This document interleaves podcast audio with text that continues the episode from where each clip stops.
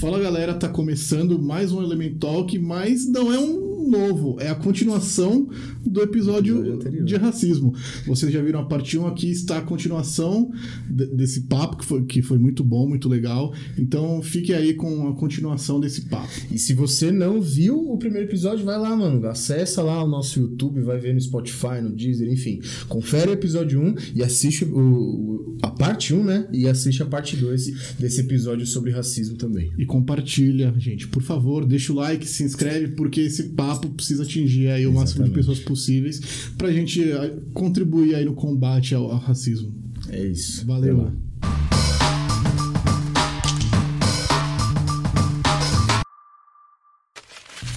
Eu queria pegar um gancho nessa sua fala, Everton, porque é, eu concordo assim que há vários tipos de, de militância, vamos dizer assim, em, em todos os aspectos também, né? Não, não só na racial, mas é, tem vários, várias formas de, de militar em luta de, de igualdade.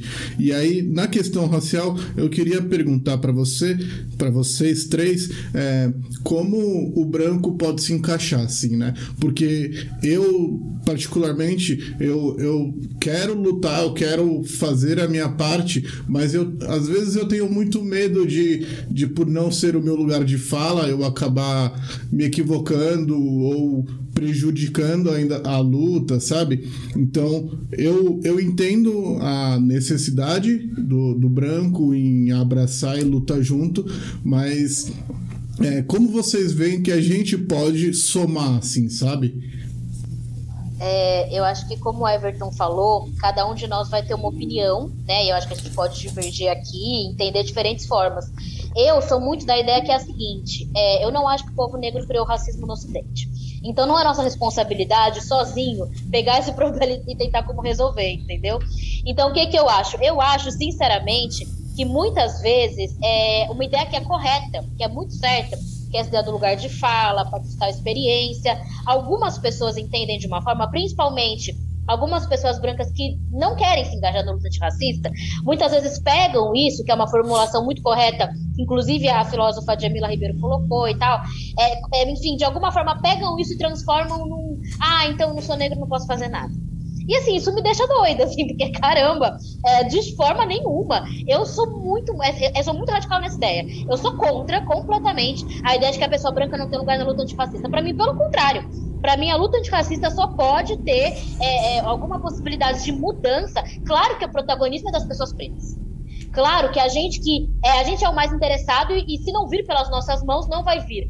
Mas se não tiver uma parte ativa das pessoas não negras ou das pessoas não racializadas de alguma forma, a gente não tem mudança nenhuma. Assim, porque não fomos nós que criamos esse sistema. Então, para mim, é uma coisa assim: é, as pessoas brancas têm sim o dever de falar de racismo. Para mim, é vocês, pessoas brancas que são mães, que são pais, que são tios, que são avós, têm o dever de falar de racismo com as suas crianças de falar sobre racismo com as suas famílias, de ter de fato uma parte ativa nisso. Não precisa esperar uma pessoa negra pegar e falar isso. Até porque muitas vezes a gente está numa posição difícil de falar. Eu consigo falar porque eu estou numa certa posição. Eu sou vereadora da cidade de São Paulo, fui eleita.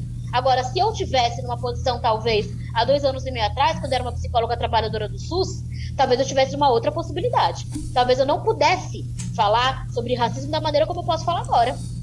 Então é muito importante, sim, as pessoas brancas terem um papel ativo nisso, né? Falando, é, combatendo o pacto narcísico da branquitude, se compreendendo, entendeu? É claro que a gente é quem lidera isso.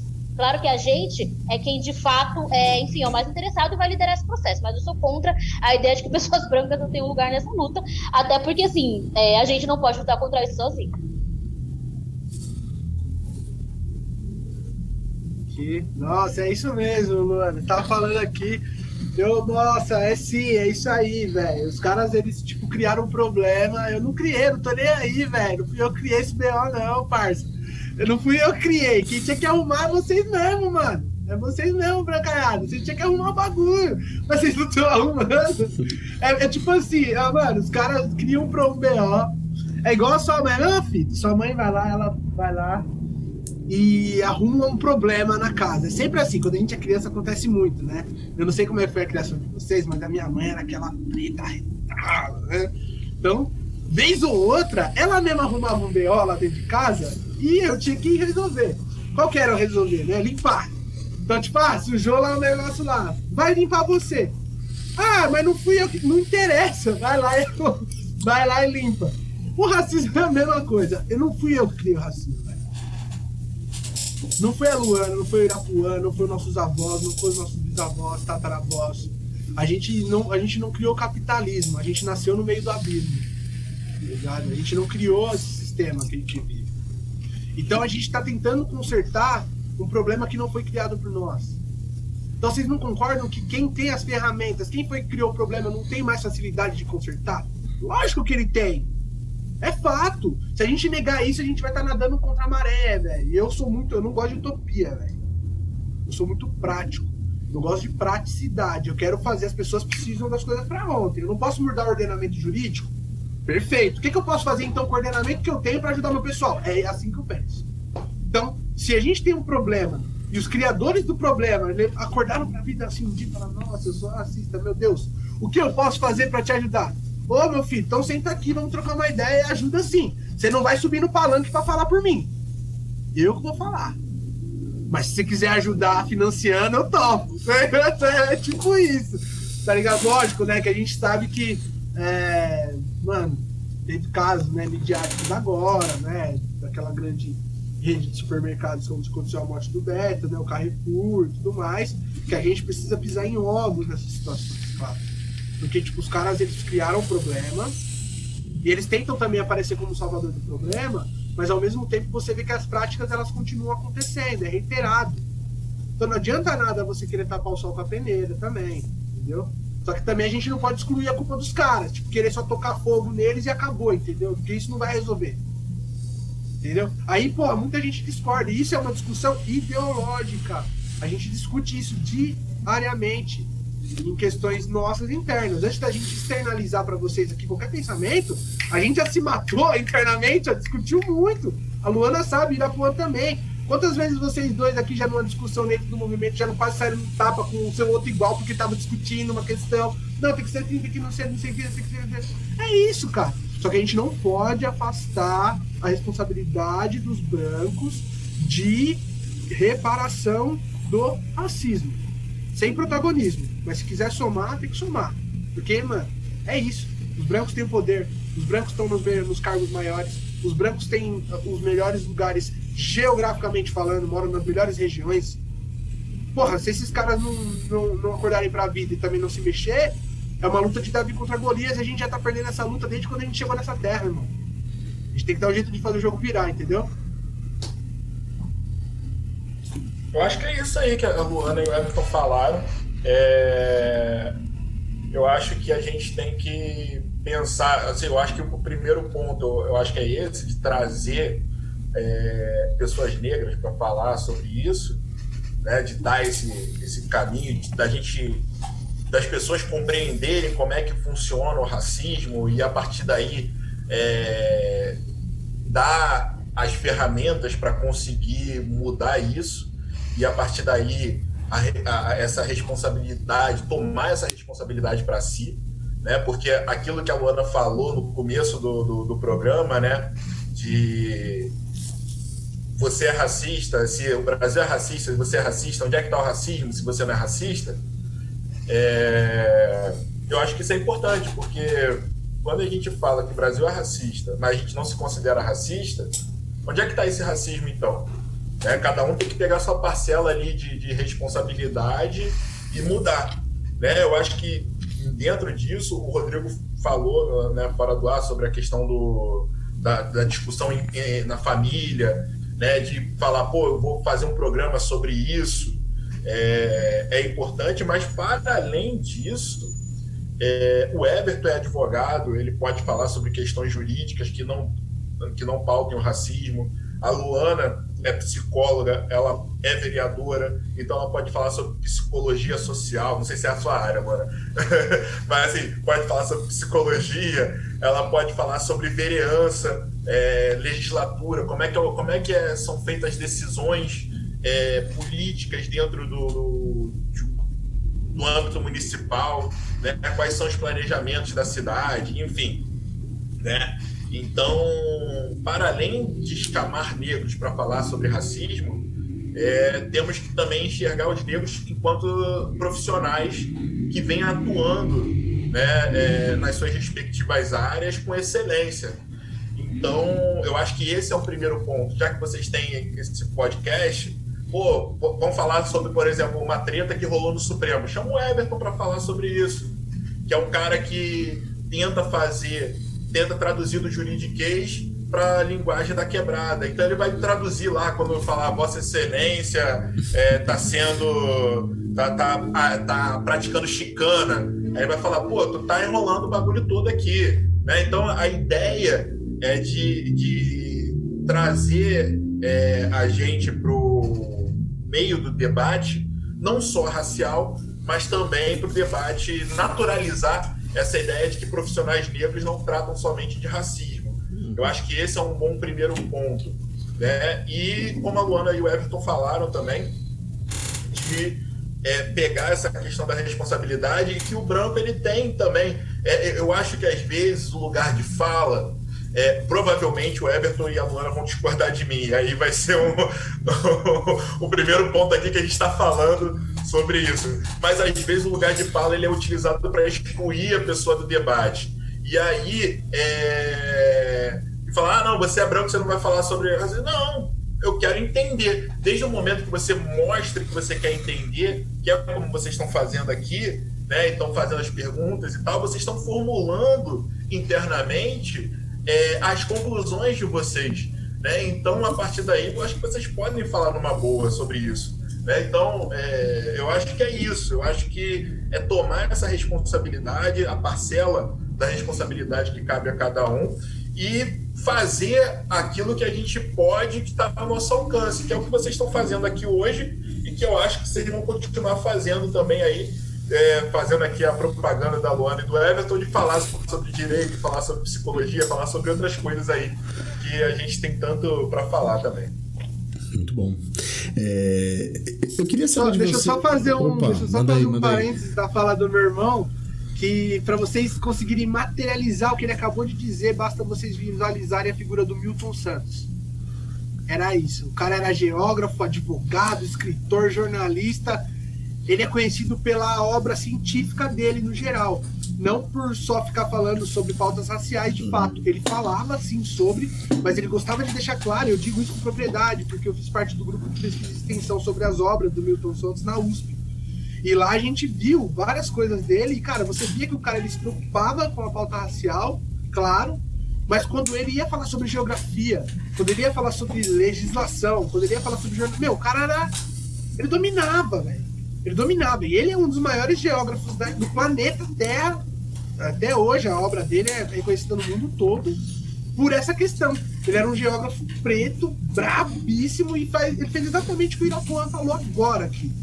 Ele sintetizou o conhecimento empírico dele de causa, luta, ele pegou o conhecimento acadêmico e ele mostrou que ele era bom em tudo, velho. E a gente é bom mesmo, a gente só precisa de oportunidade, essa que é a fita. e, e, você citou o Milton Santos, cara. É, eu acho importante falar desse exemplo especificamente, porque no Brasil, a gente. Por exemplo, o Milton Santos eu fui conhecer na faculdade. Eu sou professor de história, estudei na USP, e eu só fui ouvir falar do Milton Santos na faculdade.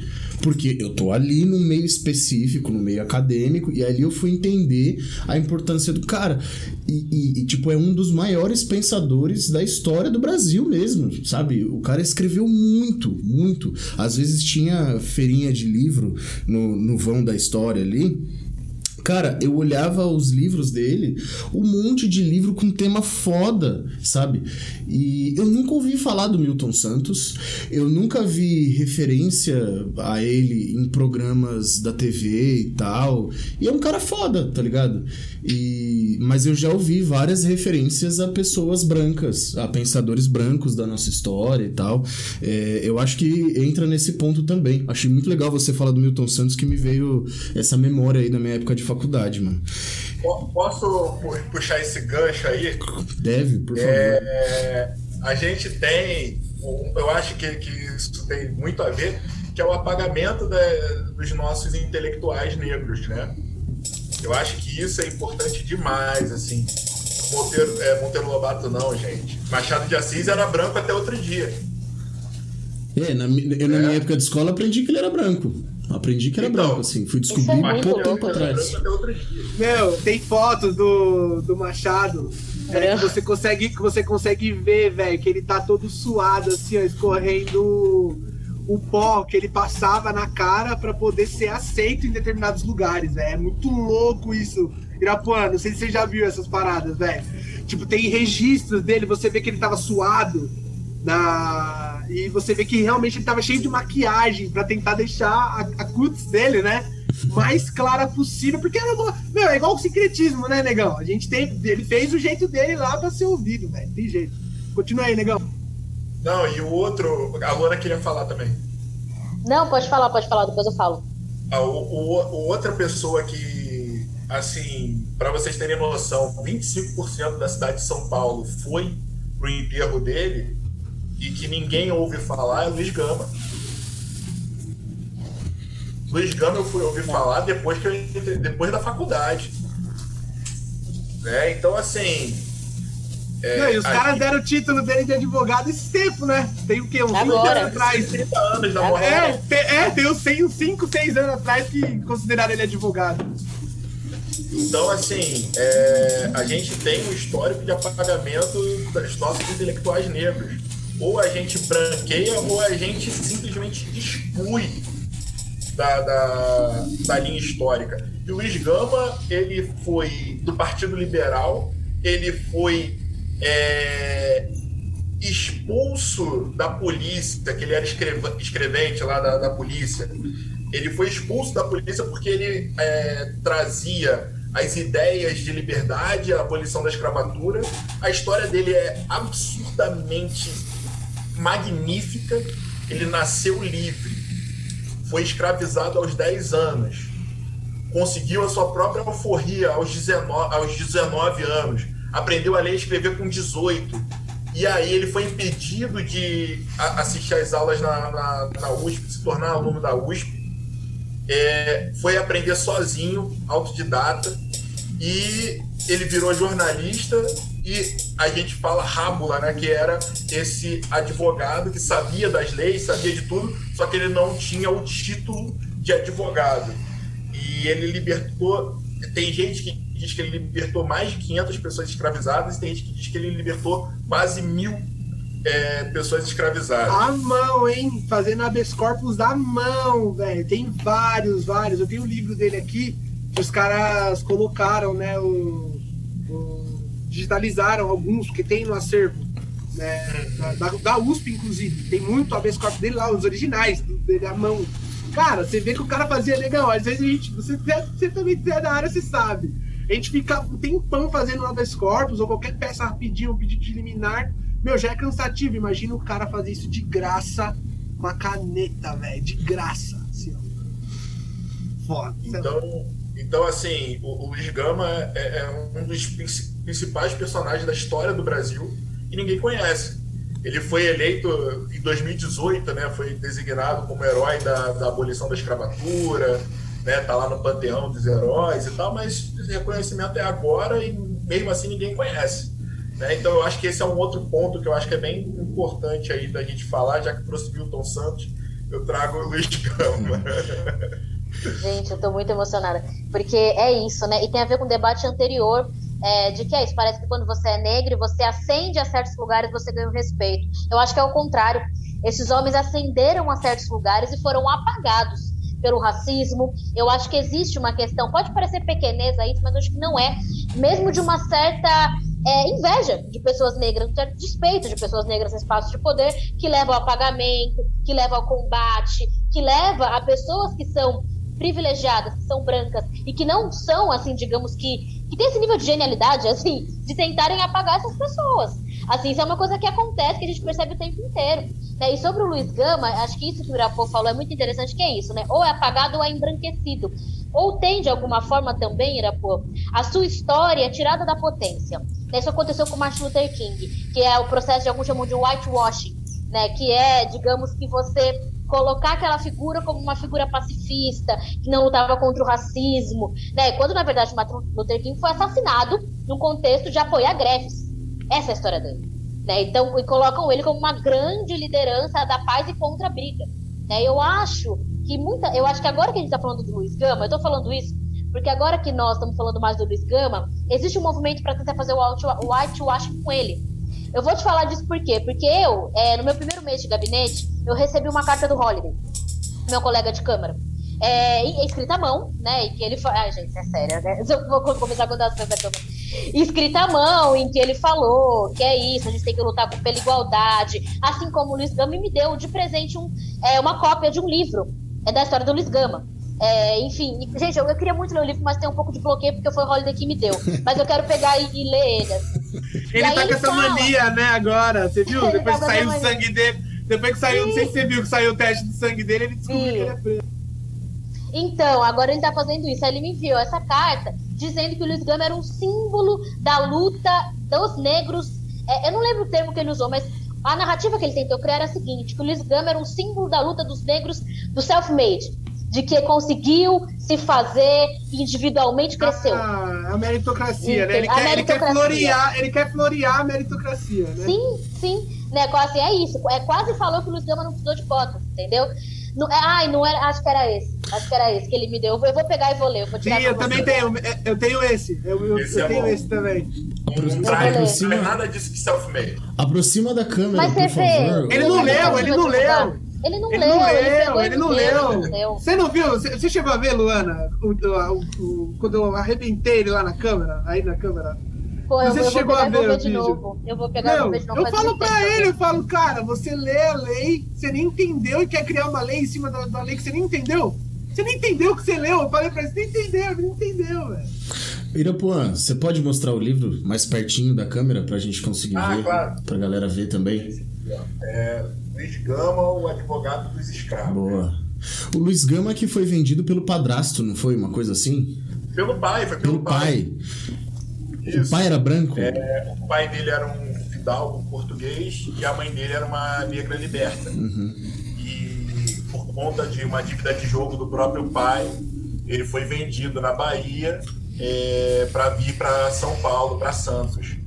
É, então, assim, é, o, o, o grande lance do, do, do Gama, que eu acho, é que ele teve muita sorte no, durante o seu período de escravizado por encontrar senhores de escravos, né, de pessoas escravizadas, que eram, entre aspas, bonzinhos, né, eram mais humanos.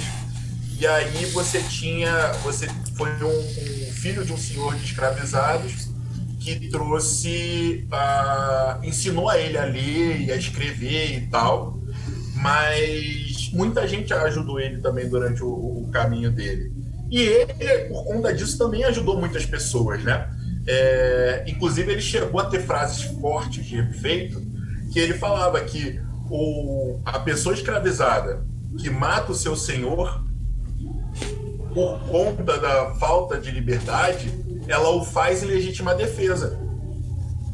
Então, assim, e assim como, como a Lona falou, né, do, do whitewashing, eu gostei muito desse, dessa expressão, é, o, a, a, a, direita americana, ela usa muito Martin Luther King nesse sentido, né?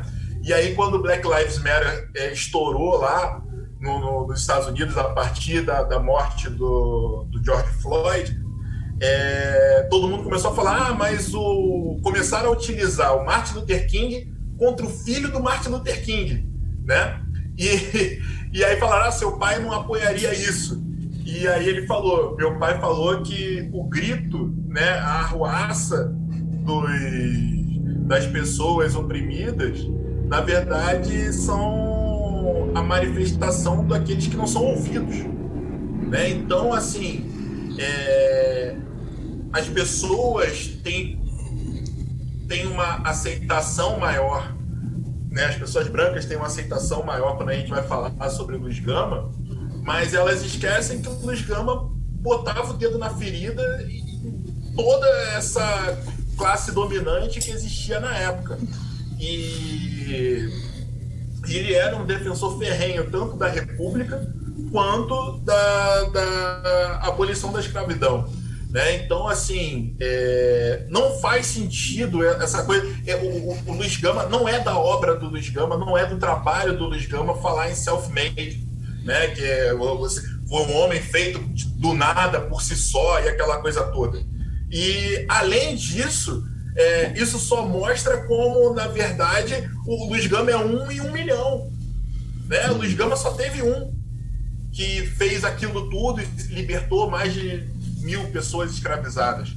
Né? Isso, na verdade, se você quiser colocar como self-made, você vai falar, cara, ele só conseguiu devido a determinadas situações e devido à genialidade dele. Né? Então, isso corrobora o contrário. Não corrobora que as pessoas vão conseguir fazer tudo por si e aquela coisa toda. Né? Então, é, é, muito complicado isso mesmo que, que, que o, essa revisitação histórica aí, é, essa tentativa de revisitar historicamente, mas esse livro é muito bom, Luana, pode ler que ele é sensacional. E tem um outro também.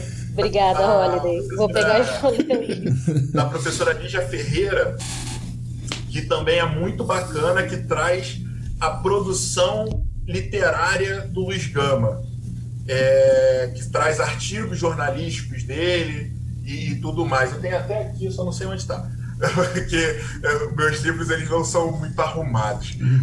Mas é, eu acho que é isso, assim, é absurdo, eu sou completamente contrário. Eu acho que o, que o Holiday ele fala muita besteira e eu, eu acho que ele tem todo o direito de ser de direito, de falar o que ele acha que deve, enfim, mas eu discordo veementemente dele, enfim, é complicado.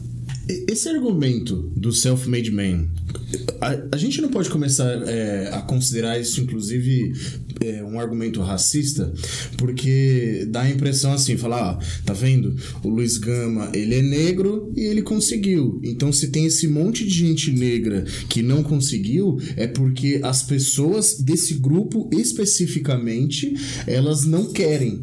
Então, é como se a gente estivesse colocando uma característica numa raça. Então, falando, ó, tá vendo? Ó, quem é negro não quer, porque tem, tem um outro que quer. Então, esse argumento do self-made man, não dá para pensar ele como um argumento racista, então? E até a, a, própria pessoa que vê isso, por exemplo, o Luciano Huck faz as matérias lá, essa pessoa conseguiu.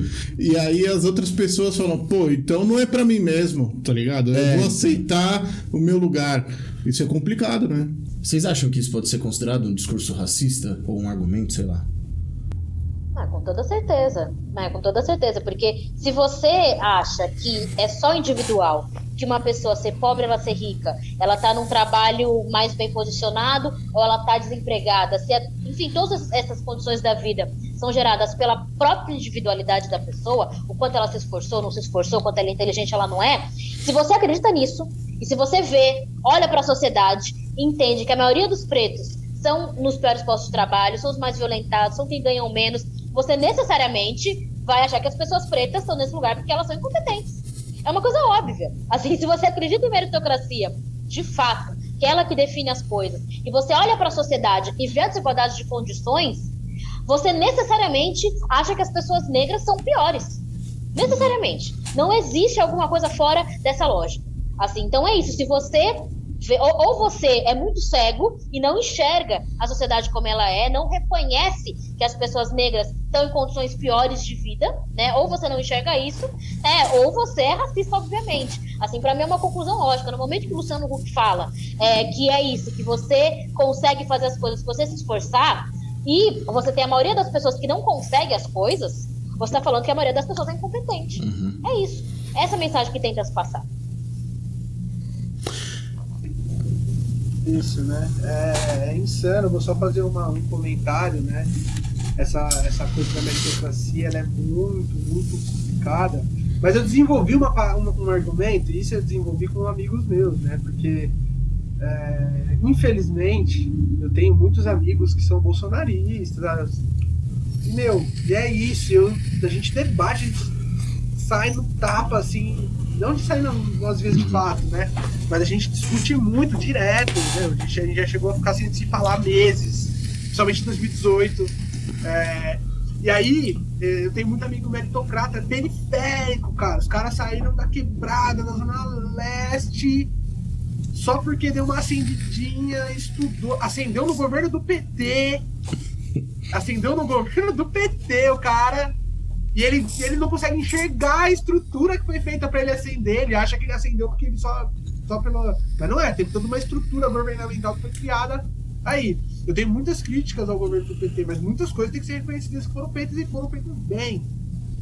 E aí, cara, eu sempre falo para eles, falo, beleza, tá bom. Você tá falando que só se esforçar, que não sei o que lá você consegue? Tá bom então. Então você acha que é justo eu chegar na minha avó e falar que a minha avó, avó, você não anda de Ferrari porque você não trabalhou bastante? Você acha que é justo chegar na minha avó e falar para ela, avó, você continua morando nessa quebrada aqui porque você não se esforçou o suficiente? Uma velha que veio fugida de Minas Gerais com cinco filhos debaixo do braço, fugindo de um do meu avô que era um capataz louco que quase matou todo mundo de tanto bater. É justo eu chegar na minha avó e falar para ela, avó, você não anda numa BMW porque você não se esforçou. Você entende? Então, a gente, pra gente poder bater assim nessa galera, a gente precisa trazer nesse, nesse aspecto. Falar assim, ah, tá bom. Então, se você acha que é justo você chegar no seu pai e falar que o seu pai não tá andando com um carro melhor porque ele não se esforçou o suficiente? Você fala lá pro seu pai. Isso aí. Aí você desmonta. Faça um teste. Chega em qualquer pessoa meritocrata e fala assim, tá bom então. Então eu duvido você perguntar lá pro seu pai, fala assim, pai, você não tá numa casa de dois andares, num triplex, porque você não trabalhou o suficiente. Eu duvido. Aí eles vão entender o que a gente tá falando. Porque até então, gente, o que acontece nesse país é que tudo que a gente fala em relação a questões sociais é você ser esquerdista. Mas não é isso. Por mais que sejamos, enfim, mas não é essa a questão. Não é esse o ponto. É fato. As pessoas acreditam no mito, no mito da meritocracia. Na faculdade era a mesma coisa. Não sei se vocês dois é, é, sofreram isso, mas meus colegas, a gente sabe que a sala só tinha branco. Véio. A sala só tinha branco. E aí os caras ficam, pô, mas você é um cara periférico, tá aí, ó. Caramba, conseguiu. Caraca, velho, tá vendo aí? E eu falava pros caras, falava, rapaziada, é assim, não é porque eu consegui, porque eu tô aqui é, me arrebentando e eu tô conseguindo, que todo mundo vai ser igual. Não é assim. Não é assim que funciona. Porque é muito injusto. Vocês estão querendo me colocar como bode expiatório, na verdade não é assim. É, essa questão da meritocracia realmente é um negócio que pega muito, né? Uhum. E as pessoas querem pegar a exceção ali, um, um caso em um milhão, para tentar normalizar e justificar. é né? assim, né? Dá certo. É. Tá vendo? Ó, o Irapuã, o cara é doutor. Ó, o Everton é advogado, a Luana é vereadora. Então conseguiram, Psicóloga. mano. É psicólogo. Vocês conseguiram, mano. É só, é só se esforçar. Então os outros que corram atrás. É, exatamente. Como se fosse assim. É. é. Eu queria, eu queria perguntar uma parada para vocês que é a seguinte: voltando lá no começo da nossa conversa, é, a Luana citou a pesquisa que falava que a esmagadora maioria das pessoas do Brasil acreditam que o Brasil é um país racista, que acham que as pessoas são racistas, mas a esmagadora maioria não se acha racista. Aqui a gente tem um costume de achar que as nossas atitudes para serem racistas é só se você odiar o negro tá, eu odeio gente negra, eu, eu, eu quero a morte dos negros, então só isso é o racismo, né? Não é só isso, né? Aí eu queria ouvir de vocês. Aonde tá o racismo? Porque para as pessoas entenderem que não é só o fato de, ah, eu tenho amigos negros, eu já namorei com uma mulher negra ou com um cara negro, então eu não sou racista, tá ligado?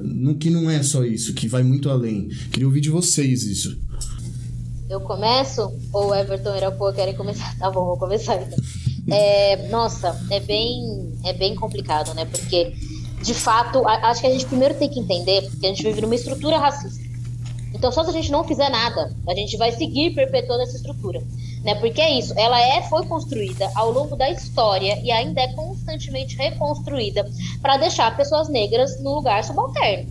Né? Então, assim, basta você é, é, não questionar essa estrutura, basta você é, não apontar as incoerências que ela tem, basta você não apontar que ela constantemente cria a exclusão de famílias negras, que você vai estar contribuindo para ela seguir existindo. Assim, então você ter esse entendimento é muito importante. Claro que a estrutura é feita por pessoas. Assim, óbvio, né? Não dá para também a gente achar que a estrutura é uma coisa que tá ali, abstrata e não tem a ver com as vontades das pessoas e com as subjetividades delas. É, mas eu acho que é muito importante, sim, a gente falar que, primeiro, racismo é estrutural e que, segundo, a gente tem que adotar uma postura antirracista. Isso não é só não odiar pessoas negras. É você, assim, no, no seu cargo de trabalho, na sua família, na sua vida, adotar uma, adotar uma postura antirracista. É você, na sua família, comprar briga. É você, na educação do seu filho, comprar essa, essa questão, colocar isso para a criação dos seus filhos. É você, na empresa que você trabalha, ou no órgão público que você trabalha, apontar as formas como o racismo vai se reproduzindo. É você necessariamente fazer isso. Assim, então você precisa é, é, colocar, entender essa questão, né? É você também entender que existem certos privilégios. E, e é uma coisa muito é, é, é, sutil na ideia do privilégio, né? Porque é isso, quando a gente fala privilégio branco, às vezes parece que a gente está falando de uma coisa ativa. Que o branco vai lá e buscou o privilégio. Não é exatamente isso. Assim, o privilégio, ele não é ativo, ele é passivo. Assim, você está num lugar de privilégio. É, não é uma acusação pessoal dizer que você tem um privilégio. É dizer que você está num lugar de uma estrutura que te dá certas condições. Assim, você questionar essa estrutura é muito importante, né? Você procurar formas de reversão é muito importante. Você apoiar, claro que eu particularmente, é uma opinião muito particular, muito particular minha. Na minha opinião, eu acho que a estrutura racista só vai acabar quando acabar o capitalismo. Isso é o que eu acho. Então eu convido todo mundo a entrar nessa luta anticapitalista. Mas também tem muitas pessoas negras que creem e que, de fato, existem melhorias dentro do sistema que a gente vive. Então, por exemplo, medidas de reparação, cotas sociais e raciais, cotas em empresas, medidas de reparação histórica têm que ser apoiadas por quem se diz antirracista. Por todo mundo que se diz antirracista. Tem coisas agora, dentro desse sistema que a gente vive, econômico, que é injusto, que dá para fazer que melhora a vida das pessoas negras. Assim, que isso é uma coisa que a gente tem que reconhecer, e as pessoas brancas que se dizem antirracistas têm que apoiar essas batalhas. Eu acho que é isso. É, Luana, você foi incrível. Acho que eu não vou nem falar muito em cima, porque realmente essa fala sua foi muito boa, me contemplou. É, apesar de eu ter ideologia um pouco diferente, a gente caminha para o mesmo lado e eu concordo, né? Você acabou de falar. É real. O capitalismo ele é, ele é o causador de tudo isso, não tem jeito. Se a gente negar isso, a gente já está negando o nosso algoz. Porque ele não tem um nome, a gente não consegue apontar. Foi, tipo, foi o fulano, foi o ciclano, não é. É o sistema. Esse sistema ele oprime mesmo. Não tem jeito. É complicado demais, demais, demais, demais, demais, demais, demais, demais, demais. É, e, e o complemento que eu faço né, da fala da Luana, nem vou falar muito, porque ela falou tudo que eu, que eu penso também, concordo plenamente. É, que é exatamente isso, né? Quando você fala pra pessoa que ela é privilegiada, as pessoas recebem como um ataque. Nossa! Eu sou privilegiado, meu Deus! Só por, por quê? Só porque o meu pai me busca de BM aqui? Não, meu pai trabalhou pra caramba! O meu pai fez não sei o que lá! As pessoas, elas, elas entendem como um ataque, mas, gente, a gente não tá atacando vocês. Não tá atacando, ninguém tá atacando aqui. As pessoas acham que é, a gente tem aquela figura do preto raivoso, né? Principalmente as meninas preta, preta raivosa, né? Quando começa a falar. Gente, não é isso! A gente tá falando para você o que é, de fato. É tipo olhar para uma cor vermelha e falar: olha, essa cor aqui é vermelha. Ela é uma vermelha, pode ser um vermelho vinho, mas é vermelho. É basicamente isso que a gente tá fazendo. Olha, você é privilegiado, mas eu não tô te atacando, não tô falando que você é o culpado por todas as mazelas que os meus. Não, não é isso. Nós só estamos colocando na sua cabeça: olha, você é privilegiado o que você. É como eu falo, né? É, eu acho que acredito que o Irapuã e a Luana, eu não sei, se vocês divergirem de mim, podem é, é, divergir aqui, que é muito importante. Mas eu acredito que nós estamos batalhando para dar pelo menos uma vida confortável para nosso nosso pessoal. Para nós, assim, uma vida. Quando eu digo confortável, pessoal, não estou falando de andar de carro importado e morar em triplex, não é isso que eu estou falando. Estou falando é você ter uma comida decente, você ter um lugar legal, um ambiente sadio, espaço para a quantidade de pessoas que moram numa casa. Porque se você mora numa casa com 10 pessoas, você tem uma casa grande para essas pessoas terem uma qualidade de vida. Vocês entendem? É isso que eu tô falando. A gente luta aqui para ter essa qualidade de vida, né? Para ter é, é, é, esse bem-estar, para a gente ter esse bem-estar. É único exclusivamente isso, né?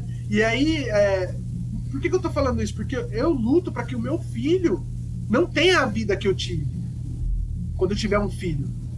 Eu quero que o meu filho é exatamente o que eu faço para os meus sobrinhos hoje. Eu dou para os meus sobrinhos tudo que eu não tive na minha época. Eu sei porque minha irmã é uma mãe solo. Os pais são meu. E aí eu sou pai deles. Então eu luto para que eles tenham esse acesso. Eles são considerados privilegiados? Se a gente olhar por esse aspecto, sim. Porque tem muitos outros que são iguais a ele que não tem um tio que dá roupa, que dá videogame, que dá não sei o que lá, que faz compra.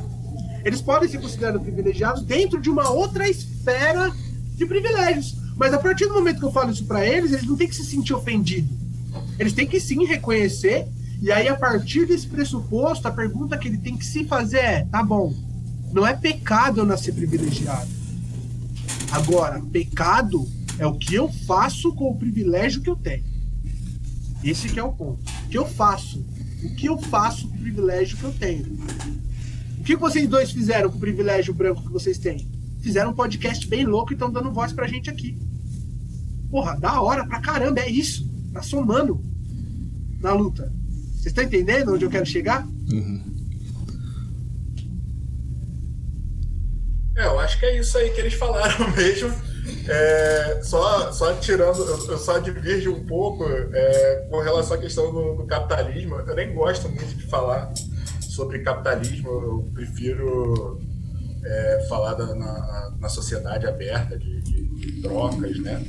Mas, enfim, é uma outra, é uma outra, é um outro papo que eu acho que, que tem muito, tem muito para rolar também sobre isso. Mas eu acho que a gente tem que realmente trazer essa ideia. E eu também não uso muito essa questão do privilégio branco, exatamente por conta desse tipo de, de reação que causa. Né? É, e é também por isso que eu não uso geralmente a dívida histórica, que as pessoas falam, ah, eu não, eu não tive escravos, eu não devo nada. Né? Então, mas apesar disso, é, Aí eu, eu tenho até um, um, curso que eu faço do pessoal aí do CAF, que é de aprimoramento da, da advocacia antirracista. E aí o que eu tento fazer é um, mostrar outras formas de argumentação para contornar esses, essas resistências. Então, é, é, mas assim, no geral, o que eu acho é que a gente tem é, efetivamente que repensar a, a, forma como a gente atua no, no, Brasil, aí principalmente as instituições. Né? Outro dia eu li um, um texto bem interessante falando que o problema não é que as instituições não estão funcionando, o problema é que ela está funcionando e ela funciona de uma maneira extrativista e de exclusão, né? é, elas têm esse, esse pacto de exclusão desde sempre, foi onde elas foram construídas, né? E a partir daí a gente tem que fazer essa, essa, essa mudança de, de paradigma, essa mudança tentando contestar sempre é, é, é essas instituições. Então, só, só assino embaixo naquilo que o Everton e que a Luana falaram, só fazendo esse, essa pequena diferença aí na questão do, do capitalismo e seguimos juntos aí. É, aproveitando a sua fala, Irapó, sobre a advocacia antirracista e tal, eu queria um comentário seu e, do, e dos outros também, por favor, é, sobre a condenação do policial que matou o George Floyd, né? É, como isso repercute, é, se isso abre um precedente para que é, diminua essa violência policial contra os negros, porque no Brasil, por exemplo, eu vi, um, vi uma pesquisa de que vem aumentando cada vez mais. Assim, ano passado bateu recordes, tipo quase 80% da, das mortes de operação policial são pessoas negras. Então isso precisa urgentemente ser, ser interrompido e ser revertido né? Então, é, essa condenação, ela vai ajudar nisso, vocês acham, em termos de Brasil também? É, como, como isso contribui no mundo inteiro? Por favor. Gente, eu sei que tá. É, é, eu sei que tá dando tempo de vocês, inclusive, viu? Que a gente combinou, tá? Inclusive, a gente já passou das 11h30, mas se der pra responder pelo menos essa, a gente já vai encerrar. É, não, porque eu tenho, que dar a comida da minha filha. mas, além, além disso, é, eu, eu sou super crítico com, com essa, com essa questão. É, a gente teve, de fato, uma mudança, pelo menos pontual, com relação a isso. Né? O policial ele foi demitido, coisa que geralmente não acontece, e foi condenado para três crimes, é, que é uma coisa que geralmente também não acontece. Então, é, é, esse julgamento ele é histórico, né, por esse ponto. Mas, no mesmo dia do julgamento que estava acontecendo, uma outra menina negra foi morta quatro, com quatro tiros nas costas por um policial ela chamou a polícia porque ela estava numa briga, ela estava no meio de uma briga com mais duas mulheres. Ela chamou a polícia para ajudar ela e ela foi morta pelo policial que chegou lá para ajudar ela, né? Então assim, isso foi no mesmo dia que aconteceu, no mesmo momento em que, enquanto a gente estava é, fazendo justiça de um lado, a gente estava tomando o que a gente sempre, o que sempre acontece do outro. Então é, é muito complicado a gente pensar em uma, uma, uma, mudança. E isso ainda tem um requinte de crueldade, porque depois que aconteceu esse assassinato, outros policiais foram para lá para tentar conter a situação, aquela coisa toda, né, de local de crime e tal. E um dos policiais começou a gritar Blue Lives Matter, né, falando que vidas azuis importam. Que é a forma como as pessoas de direita, as pessoas supremacistas brancas lá dos Estados Unidos é, tripudiam da ideia do Black Lives Matter. É, então, assim, tá, eles estão esticando a corda por lá, sabe? É uma coisa absurda. E aqui no Brasil, eu não acredito que a gente vai conseguir mudar isso em um, em um espaço de tempo curto. É, apenas no ano passado, se eu não me engano, 5 mil pessoas morreram é, pela mão do Estado e dessas 5 mil, 4 mil e lá vai fumaça foram pessoas negras. Né? É, e o que a gente fala é que geralmente foi o que o Dória falou: ah, vamos fazer cursos de, de direitos humanos para os policiais. Esses cursos de direitos humanos existem aí desde a década de 70, 80 e nada muda. Né? Enquanto a gente não tiver uma punição efetiva contra essas pessoas que estão fazendo esses crimes, porque são crimes, né? E é o crime, e aí sim, Everton, eu também acho que esse tipo de crime é um crime perfeito, porque você lavra lá um auto de resistência, né? E menos de 1% dos casos são investigados e não sequer chegam a ser denunciados e passar por um, por um processo penal.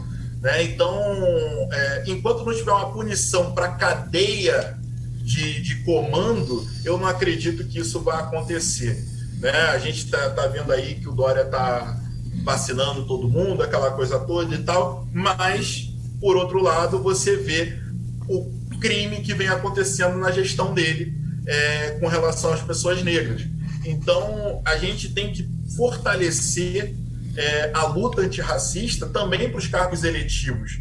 E aí, exigir que aquele, que aquele candidato, caso eleito, ele tenha, ele cumpra uma agenda antirracista que venha a punir, né? Porque quando acontece uma coisa, quando aconteceu essa coisa lá nos Estados Unidos do George Floyd, caiu muita gente do comando, né, em Minneapolis. Então assim, não adianta nada você mandar o policial que pisou no pescoço da mulher lá na periferia de São Paulo é, não adianta você chegar e botar ele para fazer um trabalho administrativo por três semanas e depois botar ele na rua de novo. Isso não é punição. Não adianta você manter o secretário de Segurança Pública desse jeito. Né? Então, é, enquanto a gente não punir as pessoas e não apurar efetivamente esses casos, enquanto a gente não fizer uma reforma no Código de Processo Penal para colocar a, a, a obrigatoriedade de investigação desses casos de morte é, por, perpetrados por policiais, eu acho que não, não vai mudar nada. Desculpa, gente, a, a, revolta. Não, mais do que válida, pô. Ah, mais do que justa. Muito louco. É, e pessoal, para poder, pra eu poder é, responder a pergunta de vocês, eu preciso dar uma, uma fazer uma passagemzinha técnica aqui sobre o que a gente está falando, né? Existe uma grande diferença, é, porque a pergunta de vocês ela vai diretamente a essa, é, a essa questão, né? E aí, o julgamento do George Floyd, o que, que ele impacta na justiça tanto dos Estados Unidos quanto na justiça brasileira? Cara, é muito louco, né? Complementando, o Irapuã foi brilhante agora na fala dele, eu complemento a fala dele ao dizer o seguinte, que para a gente poder entender isso, é uma coisa que é muito doida e, quem não é da área do direito não entende isso. É, existem sistemas jurídicos no mundo afora.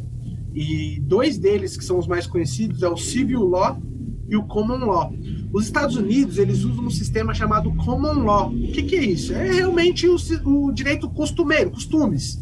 Eles têm muito essa coisa, né? Eles têm menos direito codificado, que é o Civil Law, leis codificadas. Artigo 1, artigo 2, artigo 3, artigo 4, eles têm esse código, mas Lá eles têm o costume, por ser o civil law, o common law, de julgar vários casos de acordo com casos que aconteceram em outros tribunais. A gente usa isso no Brasil aqui como um sistema meio híbrido. A gente, o Irapuã sabe, a gente faz uma peça processual e cita jurisprudência. Mas não necessariamente essas jurisprudências, que são julgados de alguns tribunais aí, afetam de fato os, os julgadores do Brasil eles julgam com base mais no código do que em julgados. Nos Estados Unidos, eles julgam muito com base em julgados, em casos. Então, o caso do George Floyd lá, por mais que tenha sido julgado lá na Justiça de Minneapolis, ele se torna um caso emblemático, onde outro, outras jurisdições americanas conseguem utilizar o caso do George Floyd para aplicar penas semelhantes. No Brasil, sabe como isso acontece? acontece o seguinte: se você pegar, vou dar um exemplo prático para vocês entenderem o que eu estou falando. Recentemente, agora, aquele aluno da FGV foi condenado por racismo. Não sei se vocês lembram daquele aluno que ficou discutindo no WhatsApp lá e tal, falando e tudo mais, ele foi condenado em primeira instância. Só que essa decisão deles, pessoal, não faz o que a gente chama de efeito erga omnes, que é para todos. Aquela decisão da FGV, do rapaz da FGV, atinge somente a ele. O caso do George Floyd, por mais que não tenha sido julgado pela Suprema Corte Americana, ele vincula, você consegue vincular todo mundo. Só vai fazer aqui no Brasil o efeito erga omnes quando for julgado por tribunais superiores, STJ, STF, TST. Porque lá eles fazem um julgado e aí eles decidem se esse julgado vai se tornar uma súmula vinculante. E esse julgado, esse caso julgado, eles falam: ó, isso aqui vai ser um parâmetro para todo o ordenamento jurídico. Ou seja, se algum juiz da primeira instância brasileira julgar diferente daquilo que o STF falou, essa decisão não vai valer. Hum. Vocês estão conseguindo entender mais ou menos? Estou uhum. tentando ser o mais didático possível. Entendi. Então, o caso, de, o caso do George Floyd, é, lá nos Estados Unidos, impacta nesse sentido, na parte prática, né? Então, agora, vários outros juízes de vários casos semelhantes vão poder utilizar. Aqui no Brasil, nenhum juiz pode utilizar o caso do menino da FGV ainda não tem validade, não é erga omnes ainda. Esse caso desse menino da FGV, ele vai se tornar um efeito erga omnes se ele de alguma forma subir pro STF. Mas sabe qual é o problema disso, pessoal? Eu vou dar um, um dado aqui. Em 30 anos, tô falando só de Rio de Janeiro, tá? Em 30 anos, apenas 244 processos envolvendo racismo e injúria racial chegaram ao fim. É muito difícil, tecnicamente falando, você tipificar que foi racismo, você conseguir enquadrar a situação como racismo e você conseguir fazer subir, você conseguir ganhar uma instância no primeiro grau aqui no Brasil é muito difícil envolvendo racismo e crimes raciais. Eu tô com um caso de duas meninas blogueiras que sofreram racismo para entrar num restaurante de luxo aqui de São Paulo. E eu tô tendo um problema absurdo para poder enquadrar isso como racismo. O nosso ordenamento jurídico, ele, fa ele faz ter a maior facilidade de enquadrar apenas como um dano moral, como uma, uma, uma discriminação por classe social, porque as meninas eram pobres e estavam mal vestidas, do que caracterizar isso como racismo. Vocês entendem? Uhum. Ah, vocês conseguiram visualizar a nossa dificuldade? Então, assim, o caso do George Floyd, agora sintetizando, depois de Steph, fazer toda. falar latim, é da homem, não sei o quê. Sintetizando é que nós temos um ordenamento jurídico pautado no civil law, direito codificado, para a gente conseguir usar casos isolados, como acontece com o do George Floyd aqui no Brasil, é muito mais complexo do que lá, porque lá eles têm um sistema jurídico que favorece a utilização desses tipos de julgados ainda em primeira instância. Conseguiram entender mais ou menos Sim. aí? Então, essa é a treta que a gente tem aqui no Brasil. Gente, eu agradeço pela aula só. Assim, obrigada, obrigada, Everton Irapor. É, eu só diria o seguinte, assim, é, é isso, a estrutura continua, né? Aqui no Brasil é, é muito complicado, porque é isso, a- a- o racismo das forças repressivas, ele tá muito enraizado e ele tá ligado a todo o comando, né? Então é uma coisa que é muito complicada e eu, de fato, concordo com o Irapor que vai levar um tempo para a gente conseguir mudar essas práticas. Eu acho que de efeito prático, julgamento do George Floyd, pensando nos movimentos antirracistas, é que dá um fôlego, dá um fôlego político. Aquelas pessoas que foram na rua protestar contra a morte do George Floyd, protestar, enfim, as pessoas que foram na rua aqui no Brasil, né, como o caso do Beto ali no supermercado, dá um fôlego moral, assim, dá um ânimo político. Mas, de fato, do ponto de vista mais técnico, é. Acho que o Irapô já, já colocaram de forma perfeita. Eu diria, acrescentaria só isso. Que é, é, é interessante, é importante, porque dá esse fôlego político mesmo, de, de uma sensação de que é didático, né? Que é pedagógico de luta e de justiça, né? De seguir na luta por isso. Acho que por esse sentido é bom. É legal, é- a resposta foi muito boa e essa parte técnica, assim, que a gente não, não conhece muito É, bem. foi uma é bela de uma aula.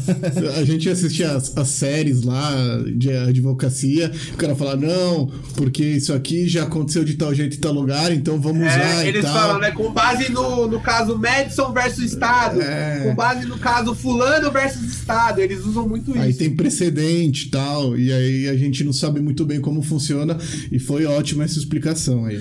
Gente, dá tempo da gente fazer uma pergunta que, que veio do Instagram? Se não der real assim, tudo bem. Mas é que veio do Instagram pra gente, Tá. a gente queria fazer. Então, é porque Vou assim. rapidinho, Ira- estão me ligando. Irapuã, tudo bem? Pode responder lá, rápido, não tem problema. Não, é, é só pra finalizar, porque a gente pediu para os nossos seguidores mandarem perguntas. A maioria já, Já foi, foi respondida respondida. durante a conversa e tal. E a Natália Tavares fez uma pergunta mais para Luana Alves sobre o, o feminismo negro, né? Como que, que tá o movimento? Ela queria uma atualização aí, um aprofundamento, porque acho que ela tem interesses aí em, em participar junto. E, e aí eu só complementando, acho que até entender a diferença, né? Da diferença de, de ser uma mulher negra. Acho que legal ouvir isso de você. Ai, fico feliz com a pergunta, fico meio triste que ela veio agora no final, queria ter mais tempo para desenvolver. É, mas é isso, eu me considero uma feminista negra, eu acho que isso é importante. É, porque quando a gente fala de luta de mulheres, a gente fala de um ponto central da sociedade do mundo, assim, né? É que é o entendimento que as mulheres vivem sob o patriarcado.